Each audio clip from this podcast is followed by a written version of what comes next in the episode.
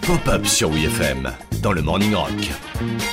Aujourd'hui dans Pop-Up, vous n'êtes vraiment pas prêt pour la musique du mec dont on va parler. Ça, c'est compliqué.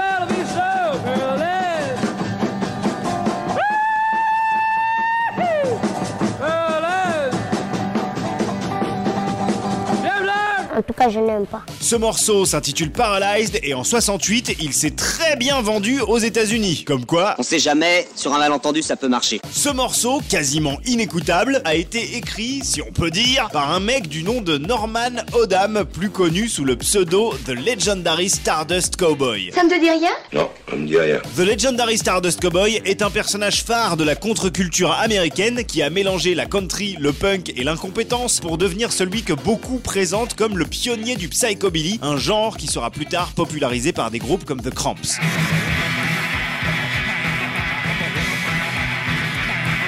Le succès parfaitement inattendu de Paralyzed va arriver en 69 aux oreilles d'un artiste qui tente ardemment de devenir une superstar, un certain David Bowie qui à la même époque, sur le même label américain Mercury Records, sort son Space Oddity.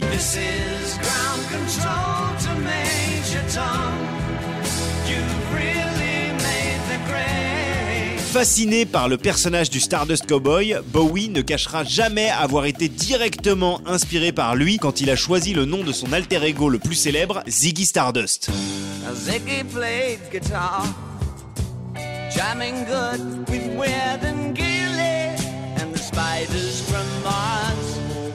Beaucoup de gens ont longtemps cru que ce lien avec Ziggy Stardust était une blague ou juste une coïncidence, mais en 2002, Bowie sort son album Heathen. On y retrouve un morceau nommé I Took a Trip on a Gemini Spaceship. Took a trip in a Gemini spacecraft. Ce morceau n'est pas signé Bowie, c'est une reprise d'un autre morceau inécoutable du cowboy légendaire. took a trip in a Jiminy spacecraft. Abstrait, c'est de l'abstrait, hein.